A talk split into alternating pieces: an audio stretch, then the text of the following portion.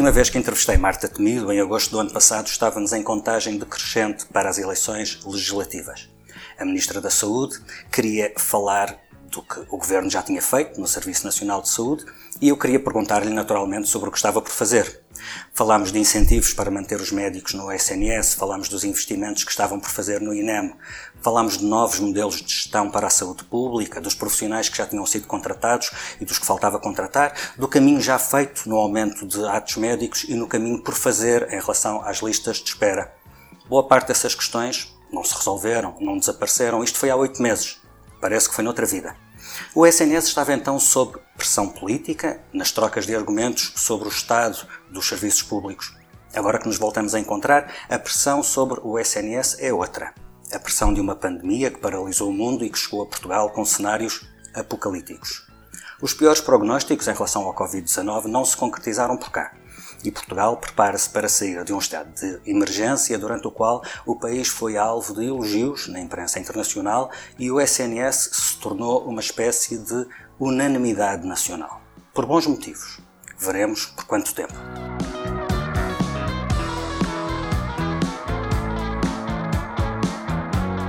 A convidada desta edição de Política com Palavra é Marta Temido. Viva, seja bem-vinda. Obrigada, olá, é um prazer. Marta Temido tem 46 anos, é praticamente da idade da Revolução, e é Ministra da Saúde desde outubro de 2018. É independente, mas nas últimas legislativas encabeçou a lista do PS por Coimbra, onde nasceu. Foi também em Coimbra que se licenciou em Direito, mas foi na área da saúde que prosseguiu a sua formação, com mestrado e doutoramento, e foi na saúde que fez toda a sua carreira profissional. A Wikipédia descreve-a como uma administradora portuguesa especialista em administração hospitalar, o que, não sendo mentira, digamos que é pouquinho. Uh, Diga-me alguma coisa sobre si que valesse a pena acrescentar no seu perfil da Wikipédia. Bom, uh, administradora hospitalar é muito importante para o meu percurso profissional, uh, mas eu penso que a circunstância da minha formação de base ser direito é também relevante para a minha forma de ver o mundo. em relação àquilo que é uma certa racionalidade que determinados quadros jurídicos acabam por ter para a forma como vemos o mundo. Esperava que me dissesse alguma coisa mais pessoal do género. Durante o estado de emergência, quantas horas dormiu por dia? Durante o estado de emergência houve dias em que dormi poucas horas, o que para mim é muito, muito, muito difícil, 3, 4 horas, ou vários dias em que dormi 3, 4 horas, mas eh, desde há vários dias esta parte que tenho conseguido dormir 7 horas por dia. E tem escapes? Consegue desligar em algum momento? Não. E tem Isso escapes como, sei lá, ouvir música? Isso também não, que não tenho tido tempo, infelizmente, eh, mesmo quando faço as minhas curtas eh, deslocações a pé entre o Ministério e a minha casa, o que acontece aos fins de semana, eh, em que vou e venho a pé, acabo por vir a atender telefones, a ler alguma coisa enquanto caminho, a conversar sobre, comigo própria sobre Covid e adormeço a ler textos de Covid, normalmente. Não me parece o melhor dos programas, mas é o que temos. Uh, então, vamos a isto. O país já, já quase só fala do desconfinamento. Sabemos que o estado de emergência acaba este fim de semana.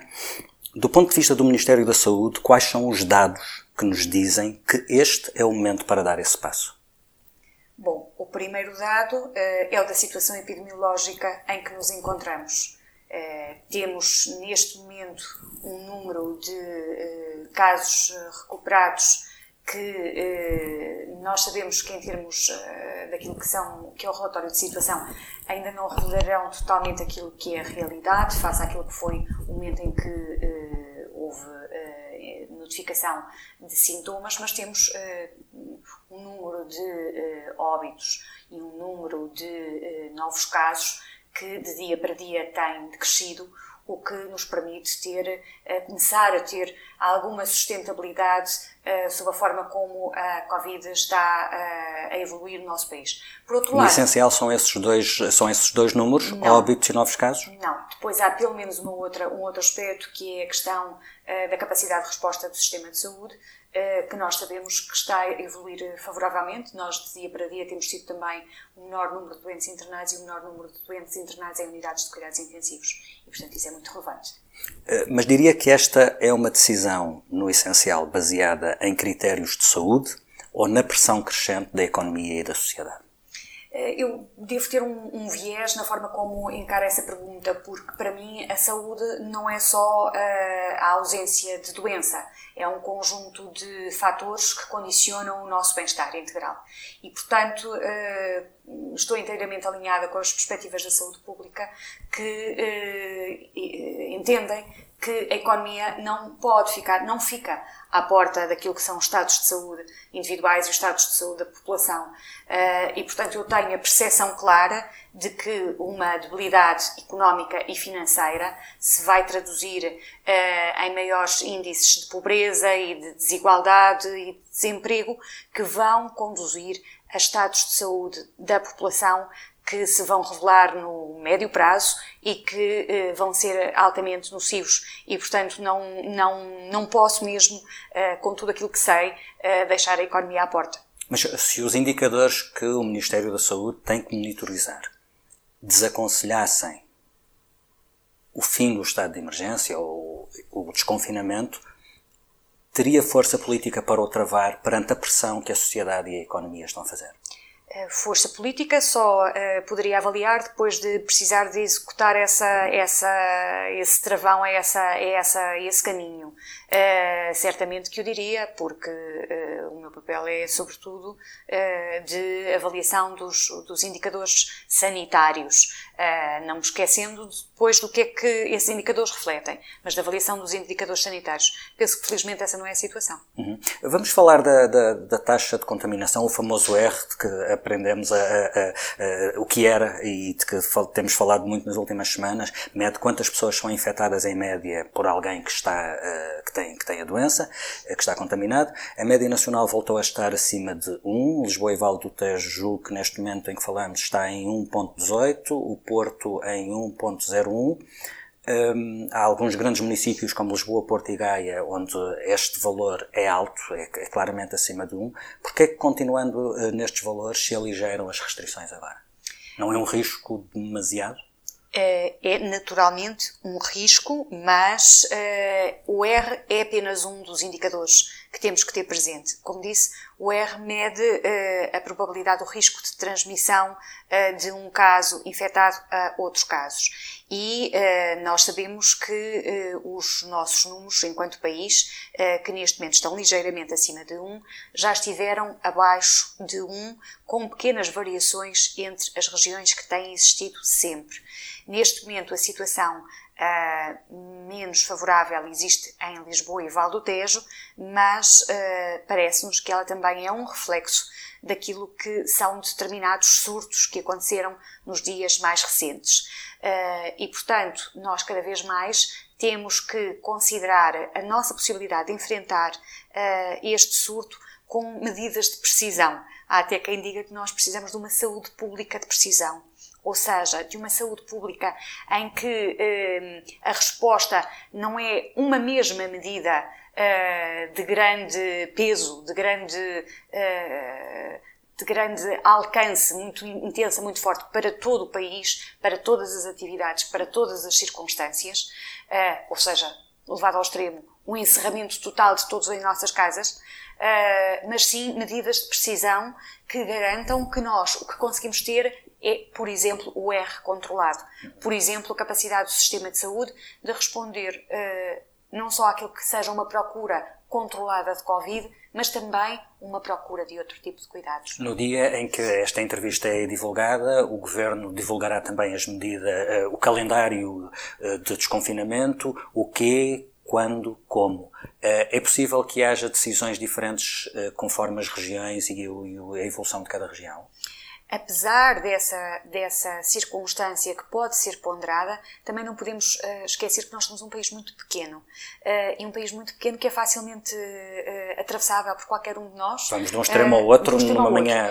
E, portanto, se nós optarmos por uma, uma situação mais regional, não nos podemos esquecer que isso vai fazer que quem não está nessa região tenha uma apetência muito significativa por se deslocar. Depois, por outro lado, a nossa diferença não é assim tão grande. Uh, nós temos, de facto, uh, diferenças, mas não são assim tão significativas. E também temos a ideia de que elas são resultado de circunstâncias específicas que nós conseguimos identificar. muito ao norte o efeito de determinados lares, muito em Lisboa e Val do Tejo o efeito de determinadas circunstâncias de pessoas institucionalizadas. E, portanto, é neste equilíbrio que tudo vai ter de ser decidido. Eu muito acho bem. que o mais importante é adaptar. Há muitas dúvidas sobre esta doença, há uma certeza que temos agora no momento em que falamos. Uma das consequências do desconfinamento é o provável recrudescimento do número de infectados. Uhum. O SNS está pronto para uma segunda vaga, se ela acontecer não em outubro, mas agora nos próximos 15 dias, 3 semanas. É engraçado fazer-me essa pergunta porque me fizeram muitas vezes antes de, nós ter, antes de nós termos o primeiro caso confirmado em Portugal e antes de termos o primeiro óbito. Uh, e a minha resposta mantém-se a mesma. Continuamos a trabalhar para estarmos sempre preparados. Uh, este é um contexto em que ninguém pode estar tranquilo, totalmente tranquilo. Não me consegue dar uma resposta de sim ou não? Uh, não lhe consigo dar uma resposta de sim ou não, uh, mas penso que estaremos preparados. Penso que estaremos preparados. Estamos a esforçar-nos muito para isso. Eu, eu, li agora recentemente uma, uma entrevista de um, de um, responsável de uma unidade de saúde de, de, referência que avisou que um segundo pico deixaria as equipas médicas em estado crítico, já há muito cansaço acumulado, porque já há, há médicos que, estão, que não estão a trabalhar, porque entretanto ficaram doentes, deixaria as equipas médicas em estado crítico e por essa razão temia que o país pudesse falhar nesta segunda fase. É, uma das preocupações que temos é que, naturalmente, eh, não podemos fazer agora aquilo que gostaríamos de fazer, estando a aliviar a pressão no serviço de, de, Covid face ao Serviço Nacional de Saúde, apesar de tudo, o Serviço Nacional de Saúde não vai poder fechar, vai, pelo contrário, ter que responder uh, a tudo aquilo que deixou de fazer durante uh, este período. Aliás, tenho, tenho, muitas perguntas sobre isso, é, imagino, é seguramente imagino. uma das preocupações. Mas, portanto, significa que nós não vamos poder uh, ter aqui uma estratégia agora de descanso que poderia depois permitir poupar meios para uma segunda, uma segunda época. Uh, os jogadores não vão poder ir descansar, têm que continuar a treinar. A treinar e a jogar mais do que isso. E, portanto, isso deixa-nos todos numa situação de apreensão, naturalmente. Por isso é que eu lhe dizia, a resposta de estar preparado depende muito daquilo que seja um, o ataque de uma eventual nova onda. Uhum. Pergunta prática. Tem certeza de que haverá álcool e máscaras para toda a gente? Eh, tenho a firme convicção de que sim. Uhum. Vai ser obrigatório o uso de máscara em que circunstâncias? Lojas, transportes públicos?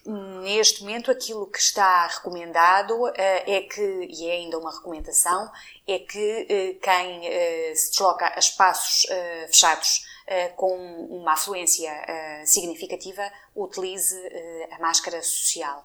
Há circunstâncias em que está a ser ponderada a utilização obrigatória. Nomeadamente transportes públicos. Por exemplo, é uma hipótese. Sem máscara não entra é uma hipótese que está a ser equacionada. Uhum. Eu não tenciono falar muito do que, do que já está para trás, mas há uma coisa que eu gostava de perceber melhor, eh, que é o discurso do, do Governo e da DGS em relação ao uso de máscaras há um mês, quando outros países já o recomendavam, nomeadamente a Áustria, já, já, já havia circunstâncias em que era obrigatório, o Governo e a Direção-Geral de Saúde diziam que não era aconselhável, dava uma falsa sensação de segurança, até podia ser pior, porque as pessoas não, podiam, não sabiam usar as máscaras, e para além disso não era aconselhado pela OMS. Entretanto, o Governo e a Direção-Geral de Saúde mudaram de opinião, se bem percebo, sobretudo apoiados no Centro Europeu de Controlo de Doenças, uh, afinal não só uh, é recomendado, como em alguns casos eh, pode até ser obrigatório. Esta, esta, mensagem não é confusa e contraditória. Uhum. Porquê é que isto foi assim? Eh, eu compreendo e tenho sinalizado diversas vezes que em política é muito complexo enviar sinais que não sejam absolutamente inequívocos. Mas também Sobretudo parece, numa circunstância destas. Mas também parece que deverá haver uma nova normalidade até na política, que é a de se falar exatamente verdade sobre aquilo que se conhece relativamente a fenómenos em relação aos quais há ainda uma grande incerteza, e este é um deles. E aquilo que dissemos sobre máscaras foi sempre apoiado naquilo que havia de maior evidência internacional. E hoje continuamos a dizer a mesma coisa. O que dizemos é que o contexto de utilização das máscaras poderá ser um contexto em que voltamos a relacionar-nos mais intensamente. uh, um momento em que também dizíamos uh, que as máscaras uh, poderiam não ser absolutamente imprescindíveis, era um momento em que estávamos todos confinados em casa. isso é um dos, um dos aspectos. E depois gostava também de sublinhar que não há nada que devamos pensar em definitivo sobre a proteção de uma máscara. Isto é, as máscaras são um obstáculo. Uh, não são, uh, não nos uh, evitam o contágio são um obstáculo. E, como tal, nós não podemos baixar a guarda em relação às outras medidas. A higienização, Sim, o distanciamento. E toda a gente percebe que a máscara não é uma vacina. Esse, é, Exatamente. Essa, será, essa será a bala mágica. Mas uh, ficou a sensação, e desmentir-me-á se for uhum. mentira, de que o problema em relação às máscaras era a escassez, não era outra coisa. É, não posso, também não posso é, concordar porque não foi a escassez que determinou a decisão da Direção-Geral da Saúde. Foi mesmo a questão de eh, haver várias posições relativamente à utilização eh, mais generalizada da, das máscaras. Tanto é assim que nós eh, adotámos a posição do Centro Europeu de Controlo de Doenças numa fase em que uh, ainda não estavam definidos os referenciais, ainda não estavam definidos os referenciais para o fabrico de máscaras comunitárias, que foram depois aprovados uhum. uh, pelo CITEV, pelo Infarmed, pela ASAI, e só depois é que a nossa indústria, uh, muito generosamente, empreendeu também os processos de reconversão, reconversão para fabrico destes, destes, destes artigos. Portanto, a orientação aconteceu no momento em que nos sentimos confortáveis para adotar uh, e penso que isso é que é o mais importante, é que independentemente das pressões, uh, o organismo uh, tecnicamente habilitado, no caso a Direção-Geral da Saúde, tenha decidido no momento em que sentiu que havia conforto técnico suficiente para isso. A Ministra da Saúde tem uma máscara caseira ou tem uma máscara industrial daquelas XPTO? Não, a Ministra da, da Saúde tem uh, uma máscara uh, cirúrgica que já utilizou uma vez uh, no domingo passado, quando foi ao supermercado. Uh, e tem uma máscara caseira uh, feita por uh, familiar, mas que ainda não utilizou. Uhum. vamos olhar para o ponto em que estamos. Temos alguma informação sobre o nível de contaminação e, portanto, de eventual imunidade da população portuguesa? Julgo ter ouvido o Primeiro-Ministro falar há tempos em 2%. Uh, foi o único é número que eu referi. É uma estimativa. É uma estimativa. Sendo que pode ser isso, pode ser 5 vezes isso, 10 vezes isso. Uh, ou menos 10 vezes isso. Um, a probabilidade que. Ou seja, não sabemos. Saber, não sabemos, não sabemos. Não sabemos. Ninguém sabe. Ninguém sabe. Uh, há estimativas. Há estimativas para Portugal desse valor dos, da ordem dos 2% para a Espanha e para a Itália em valores de, na ordem dos 10%, 9%, uh, países mais expostos. Um, Ou seja, os países que fecharam mais, há menos gente contaminada, porque foi menos exposta e, portanto, à partida menos imunidade adquirida. Isso. Os países que foram atingidos de forma mais, mais brutal, intensa, mais... como Espanha e Itália, há mais gente que foi exposta e eventualmente haverá já mais gente imunizada. É, é isso que se imagina que tenha acontecido. E hum. daí que se diga que provavelmente um recrudescimento da doença no nosso país possa ser mais uh, negativo do que foi este primeiro esta primeira onda. Ok, como é evidente, há um problema de falta de informação. Sem vacina e sem uma cura, e sem informação sobre a imunidade da população, como é que tomam as decisões? Uh, dentro de um quadro de uma enorme incerteza e, portanto, de uma enorme tranquilidade, mas com base na melhor informação disponível. Por isso é que a questão das máscaras teve a reflexão que teve, uh, por isso é que outros, outros aspectos, como reaberturas, estão a ser ponderados uh, num quadro de ponderação de várias, vários aspectos, várias circunstâncias, também de avaliação daquilo que outros países estão a fazer e também do impacto das decisões de outros países, porque nós já conseguimos ver alguns impactos das decisões de outros países. Ainda ontem, uh, aqui esta semana, uh, na sessão uh, com, com os partidos políticos, o Sr. Presidente da República, o Sr. Presidente da Assembleia da República no Infarmed, um dos nossos epidemiologistas mostrava isso. O que é que já aconteceu ao dito cujo RT uh, em países que já começaram o desconfinamento. Uh, e como é que esse RT subiu um bocadinho. A questão é se sobe um bocadinho, mas se mantém em níveis controlados, uhum. ou seja, próximo do 1. Uhum. Uh, o virologista Pedro Simas dizia há dias numa entrevista ao Expresso que, e estou a citar, sem saber que percentagem da população foi infectada, estamos cegos. é preciso testar uma amostra representativa da população. Isso está a ser feito? Vai ser feito? O Governo tem esse plano uh, a andar? Nós uh, somos dos países que mais testes uh, realizam uh, dentro do grupo de países com os quais nos gostamos habitualmente de comparar. Isso decorre de uma estratégia muito, muito impulsionada pelo governo de testagem em larga escala. é preciso que se diga que havia muitas vozes ao nível dos técnicos que uh, se interrogavam sobre a utilidade do teste uh, num contexto em que sabemos que o teste é só uma fotografia do momento. Um, e, mas a, a, estratégia foi de facto de seguir o mais uh, ao pé da letra possível as, as recomendações do Sr. Diretor-Geral da Organização Mundial de Saúde, testar, testar, testar. Mas os testes de que estamos a falar agora uhum. uh, são essencialmente os testes serológicos, que é para permitir perceber qual é a imunidade que a população, que a população terá. Uh, e julgo que, é, que é a preocupação deste virologista era precisamente essa não é possível testar toda a gente, uhum. uh, suponho que não seja em, em, em país nenhum. Uhum. Uh, a alternativa é um plano para testar uma amostra aleatória da população, uhum. à semelhança do que está a ser preparado noutros países. Vai ser feito em Portugal? Nós estamos a trabalhar ao nível dos testes uh, serológicos, uh, numa lógica populacional, com o Instituto Nacional de Saúde Ricardo Jorge. Mas, neste momento, com as características daquilo que foi esta hum, epidemia, esta pandemia, no nosso país admitimos que a imunidade seja muito baixa. E, portanto, eh, mais do que, eh, embora possa ser interessante, sob o ponto de vista da ciência, eh, fazer uma amostra populacional e ver, uma amostra que seja representativa, e ver como é que a imunidade está nessa, nessa amostra, não deixo de considerar interessantes outras estratégias que estão a ser utilizadas por alguns centros de investigação de avaliação da imunidade em grupos de profissionais de saúde, porque são os mais expostos. Uh, pessoalmente, acho, acho essa abordagem mais promissora. Um, Falou de, uma abordagem de, de por, amostra, por amostra a ser interessante do ponto de vista da ciência, imagino que seja interessante também do ponto de vista da política, porque quanto mais uh, realista for o retrato, uhum. mais acertadas poderão ser as decisões. Sem dúvida nenhuma.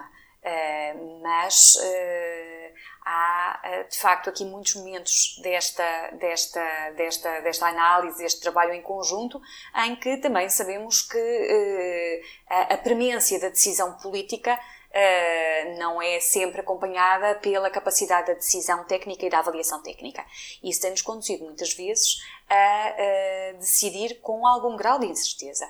E, portanto, uh, todos os dados que possam vir para cima da mesa e ser trazidos pela comunidade científica e pelos profissionais de saúde são muito úteis, provavelmente não vamos poder esperar até os ter para tomar decisões. E não aponta, se bem percebo, como uma prioridade esse tipo de, esse tipo de análise serológica? Aquilo que eh, os nossos eh, técnicos nos dizem é que isso é importante, mas neste momento eh, há outras prioridades e estando num contexto de recursos escassos em que é preciso fazer escolhas designadamente sobre a afetação de meios humanos, porque nada disto se faz sem meios humanos, nem sequer é outro tipo de meios. Neste caso não estamos essencialmente a falar do hum. custo de, de, de um teste Não estamos, desses. não. Estamos a falar mesmo do de esforço. recursos humanos. Do esforço uh, do esforço e da concentração em determinadas prioridades. E neste momento ainda estamos muito focados uh, no nosso programa de testes de diagnóstico para nos permitir uh, encontrar precocemente casos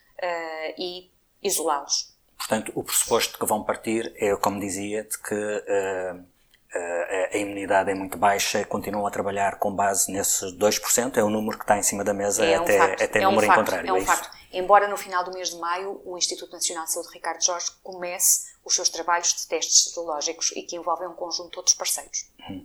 Uh, há muitos indicadores de que o aumento de mortalidade em março e abril vai para além daquele que é imputado aos números de óbitos por causa do Covid-19. Uh, esta uh, terça-feira foi uh, divulgado um estudo da Ordem dos Médicos, segundo o qual entre uh, 1 de março e 22 de abril o número de mortes acima do esperado em Portugal pode chegar a 4 mil. Um, eles dão uma explicação uh, tripartida para este excesso de mortalidade. As mortes por Covid-19 identificadas como tal pelas autoridades. Haverá mortes por Covid-19 que não estão identificadas como tal e E, por fim, uma terceira explicação, a diminuição do acesso a, cuidado, a cuidados de saúde. Imagino que qualquer das, das alternativas seja preocupante. Naturalmente. Parece-lhe mais credível que as mortes resultantes por Covid uh, estejam subestimadas ou poderemos mesmo estar perante uma crise paralela de saúde pública relacionada com doenças que ficam por tratar uh, por medo de recorrer às urgências? Uh, acho... A queda no nível de, de, recurso às urgências é absolutamente brutal, por exemplo. é um facto mas uh, o que eu acho é que não temos, embora uh, essas três uh, explicações que suscitou sejam três argumentos possíveis para justificar o excesso de mortalidade acontecido no prazo a que se reportam esses estudos. Nós verificamos agora que na última semana já não há excesso. E, e, portanto, ficamos para explicar uma situação pretérita. aquilo que me parece relevante é que se aprofundem esses estudos para eles poderem tornar mais consistentes. Estamos aqui perante uh, circunstâncias que uh, não são compatíveis com leituras uh, mais ou menos rápidas. e, portanto, penso que nós no Ministério da Saúde temos, uma, temos em curso uma avaliação relativamente a este tema do excesso de mortalidade e dos óbitos com Covid. Eh, porque uma coisa, e sempre se disse, é um óbito com Covid e outra coisa é um óbito por Covid. Portanto, eh, nós admitimos que neste momento eh, possa haver até necessidade de uma depuração maior daquilo que são os nossos, os nossos números. Esse trabalho está a ser feito pela Direção-Geral da Saúde e ele leva algum tempo, naturalmente, e só depois de concluído poderemos ter informações mais, mais específicas. O que me parece é que estes estudos que têm surgido sobre excesso de mortalidade uh, são interessantes, apontam para a necessidade de maiores reflexões e nós vamos, consequentemente, fazê-las. Há uma conclusão que o bastonário da Ordem dos Médicos já retirou, uh, com base nestes dados, é que a manta do SNS é curta. Para responder ao Covid, destapou-se toda uma série de outras patologias temos a certeza de que durante muito tempo teremos de conviver com o Covid. A questão é como é que se fará para que a manta não destape alguma das pontas. Eu não acho que a manta do SNS seja curta. Aliás, ela foi a única manta que os portugueses tiveram disponível durante estas últimas semanas em que o Serviço Nacional de Saúde recebeu a denúncia de várias convenções. E, portanto, eu não acho que a manta do SNS seja curta. Uh, alguns. Ser a única não significa que seja suficiente. Nunca será. Isso nunca será. Também não temos uh, uh, a ideia de que o SNS seja uma resposta ilimitada, completa, sem fragilidades, sem dificuldades. mas estamos completamente empenhados em que ele continua a ser uma manta que tapa todos os portugueses. Aliás, essa, essa é a lógica Uh, a lógica do Serviço Nacional de Saúde é, de facto, do guarda-chuva uh, que uh, protege todos, independentemente da sua capacidade de pagar. Referiu, referiu neste, neste contexto a denúncia de várias, de várias convenções. como é que avalia o comportamento dos, dos privados nesta crise? Como o de um agente económico. Os agentes económicos são focados no lucro. Não, não tenho ideia de que uh, quem opera no mercado tenha comportamentos uh, unicamente movidos pelo uh, altruísmo. tem uma lógica distinta no final do dia. Viu tentativas de aproveitamento deste contexto para aumento de lucros por parte dos privados? nunca o Serviço Nacional de Saúde ou o Ministério da Saúde estariam disponíveis para uma uma situação desse tipo. Portanto, isso nem sequer se coloca no plano dos, eh, das hipóteses. Mas houve, de, uh, identificou essas tentativas? Uh, houve uh, circunstâncias em que houve posicionamentos distintos, não de todos os, os, os atores, mas de alguns atores que eh, poderão ter tido as suas razões para, para adotarem esses comportamentos, mas que, eh, enfim, mostraram aquilo que sabemos, que é que no final do dia provavelmente não temos todos os mesmos objetivos. Deixe-me falar de um ator em particular, e é o único que vou citar. A presidente de, do Grupo Luz Saúde, que é um dos maiores grupos privados, uh, disse numa entrevista que teve destaque de primeira página num jornal de referência que o SNS partiu para esta crise abaixo dos mínimos e que muitas unidades pelo país fora foram apanhadas sem calções. Quer comentar?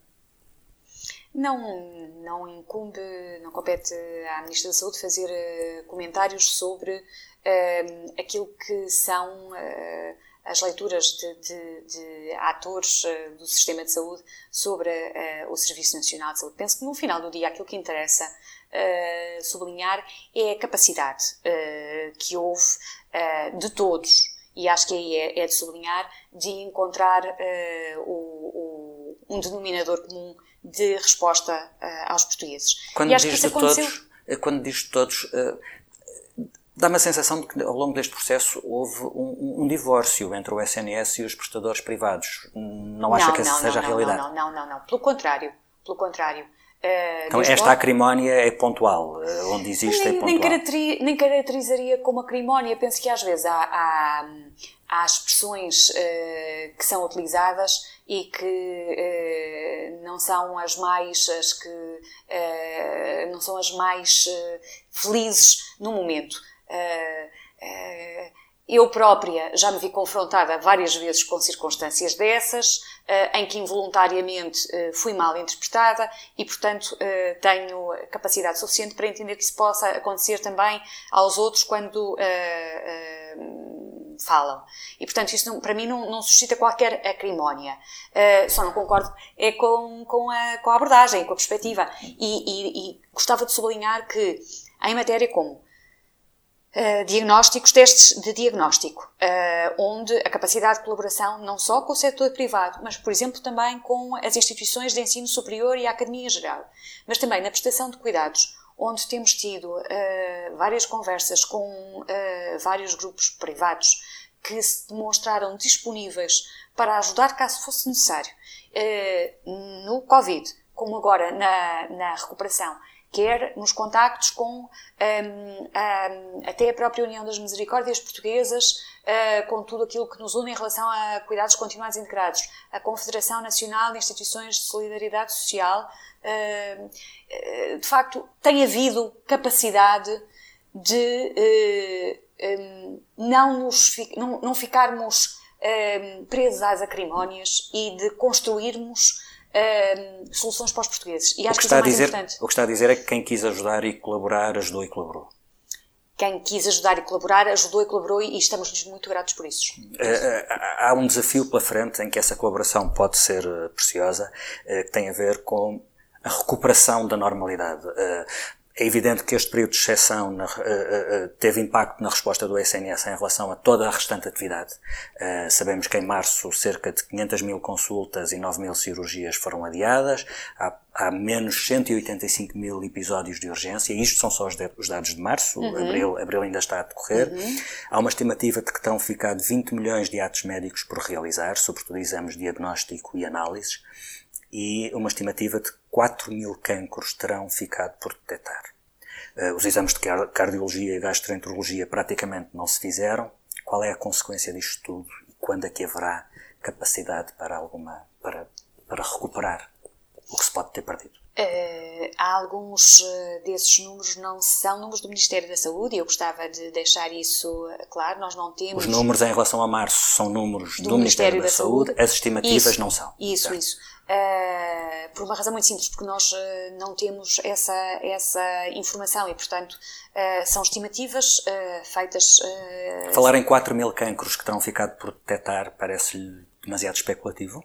Não conheço a base que, de que se parte para, para fazer essa inferência. O que lhe posso dizer é que os Institutos Portugueses de Oncologia, todos foram instituições que encaminharam os doentes Covid para outras unidades. Portanto, uh, puderam manter-se uh, relativamente uh, dentro das limitações que todos sentimos, que é um, uma menor tranquilidade da parte dos utentes na procura de cuidados de saúde, mas todos puderam manter-se a realizar a sua atividade.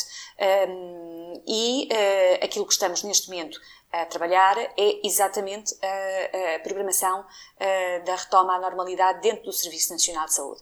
E uh, eu acho que uh, era ilusório pensar, era enganador, não era realista pensar que o Serviço Nacional de Saúde iria passar por uma situação deste tipo sem ter consequências na outra atividade. Aliás, quando nós olhamos para os planos de retoma dos outros países, um, vemos claramente que alguns deles uh, mostram também o que é que vão fazer na área da saúde para a retoma da atividade assistencial não Covid. E fazem de uma forma faseada, gradual, uh, uh, de acompanhamento, de adaptação constante. A primeira coisa que parece mais evidente é começar a atividade programada na área da cirurgia do ambulatório, por exemplo, porque são situações menos complexas, com menos comorbilidades associadas. Depois, as outras situações que implicam cirurgias pesadas, por exemplo, e uma, uma necessidade eventual de recurso a cuidados intensivos, têm de ser programadas com cautela, porque estamos a dizer que vamos ter situações que vão competir, entre aspas, com um eventual recrudescimento de Covid. E nós temos que garantir aqui um equilíbrio que não é fácil, que é que temos resposta para um eventual recrudescimento, uh, temos resposta naturalmente para aquilo que ainda não está a acontecer e temos resposta para aquilo que são as patologias pesadas. Repara, algumas delas não têm sequer resposta no setor uh, privado ou convencionado. Há uma série de áreas de atividade em que o Serviço Nacional de Saúde é o único que consegue tratar. Uh, em alguns desses casos, eles foram respondidos durante este período. Outros teremos que programar agora a sua recuperação. Mas as listas de espera voltarão em grande. Isso é garantido. Já voltaram. Já voltaram. Isso é. Não, não, não vamos dizer uh, que não há uma enorme dificuldade. Há. E ela está à vista nos números que acabou de citar. Uh, e, portanto, ainda por cima como agravante, em crises anteriores, por exemplo, a greve cirúrgica, a greve cirúrgica, nós tivemos uma circunstância em que uh, acabou a greve e quase que tudo recuperava a normalidade habitual. Aqui não é uh, desapareceu o último caso de Covid e tudo volta à normalidade uhum. habitual.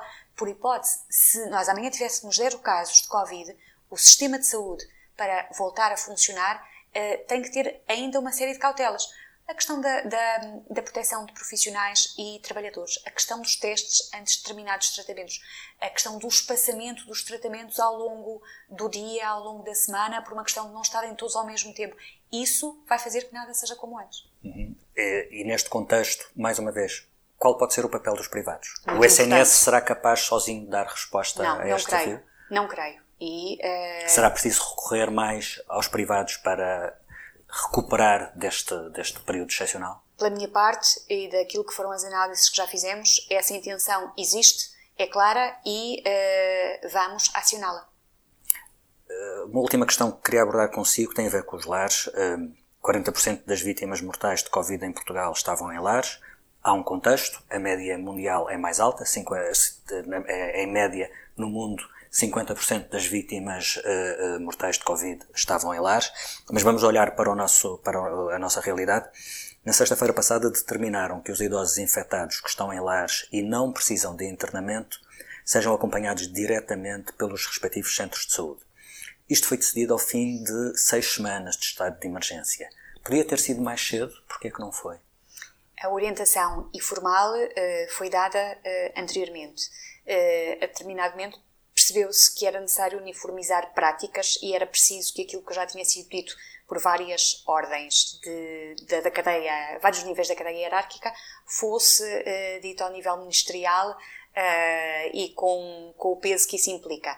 Porque uh, o país não é tudo igual, as pessoas não são todas iguais e as nossas instituições e as nossas entidades não são também todas iguais. E se em algumas em alguns sítios e locais não é preciso dizer nada, noutros é preciso dizer várias vezes e às vezes é mesmo necessário escrever. Mas sente que no caso dos lares em particular a resposta falhou? Uh, penso que uh, os, os, as instituições, as entidades, as estruturas residenciais para idosos no nosso país uh, são uh, ainda estruturas uh, para as quais a maioria da sociedade não está desperta.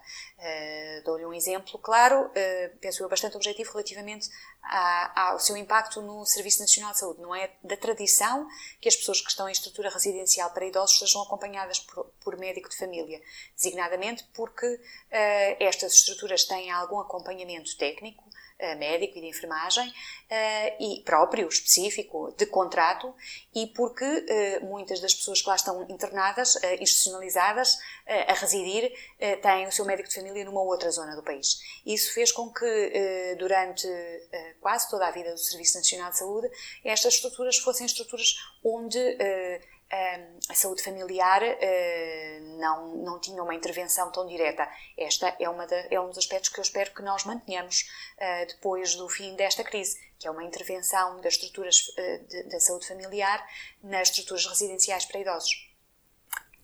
Última pergunta sobre, sobre isto. Sabendo o que sabe hoje, há alguma coisa em particular que tivesse feito de forma diferente? Uh, ui, essa é uma pergunta mesmo difícil, porque provavelmente, provavelmente sim, provavelmente sim.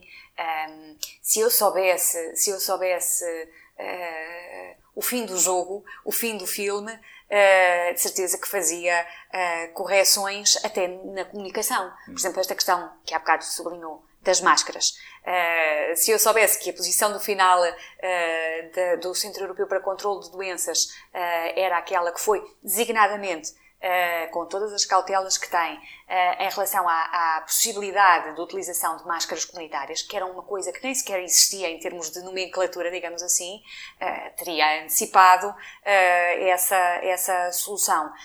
Um, mas, infelizmente, esse exercício de ver o filme até ao fim conseguir antecipar o fim e uh, tomar uh, uma conduta uh, compatível com esse fim não é só para os mágicos. Muito bem, termino com uma pergunta que vou repetindo sempre no encerramento destas entrevistas e que tem a ver com a sua relação com o PS. Apesar de ser independente, mas foi cabeça de lista uh, nas legislativas e a relação com o partido é evidente. Diga-me uma figura do PS que foi para si uma referência ao longo do seu percurso. Hum, poderia dizer várias, uh, mas uh, ocorrem-me uh, duas.